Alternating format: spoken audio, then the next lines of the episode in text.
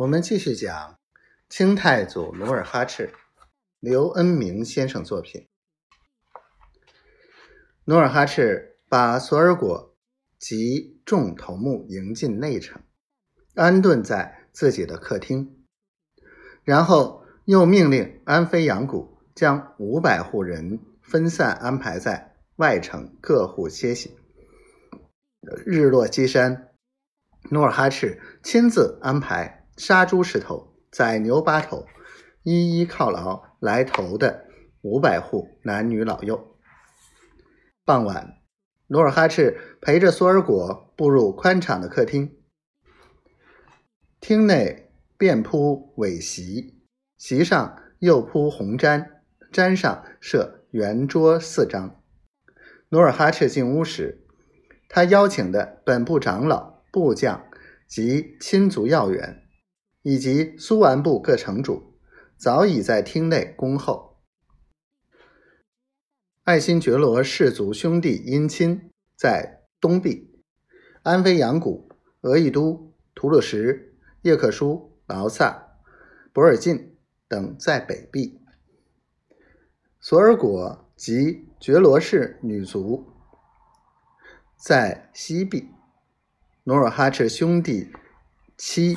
及诸将妻立于南壁炕下，努尔哈赤则于南墙东隅地上，面向西北，坐在黑漆椅子上。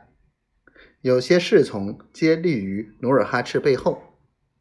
入席后，厅外鼓乐齐鸣，厅内琵琶阵阵，洞箫袅袅，八名女歌手拍手唱曲。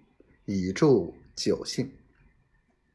努尔哈赤平时不爱喝酒，今天因心情格外兴奋，一连干了数杯，面颊格外红润。酒过三巡，长相漂亮的索尔果的侍女离座翩翩起舞，努尔哈赤也因兴致所致，踏着节拍离开座椅。弹起琵琶，独自为索尔果之妻伴奏。高超的舞技，动听的琵琶，不断引起一阵阵掌声和欢快的哨声。众人酒兴正浓之时，索尔果的贴身男阿哈带着一位英俊青年进厅。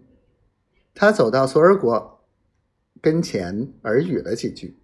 索尔果赶忙站起，向努尔哈赤介绍道：“都督大人，这是不才的长子费英东，今后望多加关照。”